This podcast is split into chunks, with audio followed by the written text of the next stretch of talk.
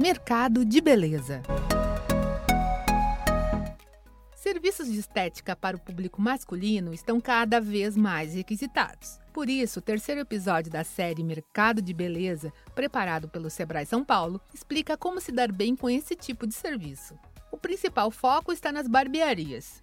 E mesmo que elas tenham se popularizado nos últimos anos, ainda há espaço para empreender, desde que se busque diferenciação. Um dos exemplos mais comuns é a mesa de sinuca, que virou praticamente um símbolo desse tipo de estabelecimento. Se o mobiliário não for bem planejado, não agrega valor ao negócio. Segundo o analista de negócios do Sebrae São Paulo, Reginaldo Santos, mais importante do que a diferenciação é a forma de se comunicar com o público o desafio não é tanto ter essa diferenciação, o desafio é como comunicar o mercado, esses diferenciais. Aí um bom plano de marketing, destacando a capacitação, a formação desse profissional, o uso das mídias e redes sociais, destacando os clientes satisfeitos. É um setor que trabalha muito com imagem e também muitos vídeos de clientes satisfeitos. É a utilização de técnicas, novas técnicas, equipamentos de última geração para atender e garantir a segurança também, a saúde dos clientes. Tudo isso tem um valor agregado que pesa muito na tomada de decisão de um cliente optar por experimentar um novo, um novo serviço.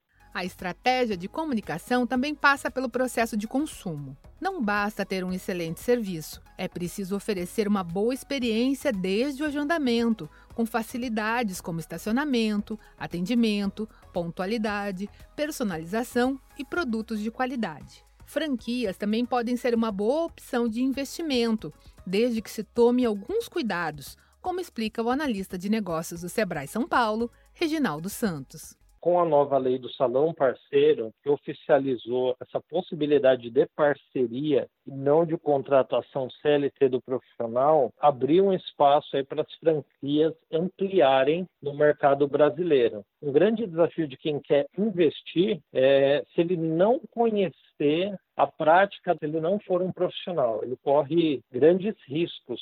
Tive a oportunidade de acompanhar, inclusive, vários empresários que tiveram muita dificuldade de ter um controle do negócio mas é um setor rentável, promissor, ele não para de, de crescer, tanto de produtos quanto de técnicas, ele inova bastante. Você acompanhou o terceiro programa da série Mercado de Beleza do Sebrae São Paulo. Para ouvir os próximos programas, acompanhe o Sebrae São Paulo nas redes sociais. No próximo episódio, falaremos sobre como abrir o próprio salão de beleza em casa. Essa série tem produção, entrevistas e edição de Pedro Pereira e locução de Tatiana Pidutra, da Padrim Conteúdo. Até a próxima!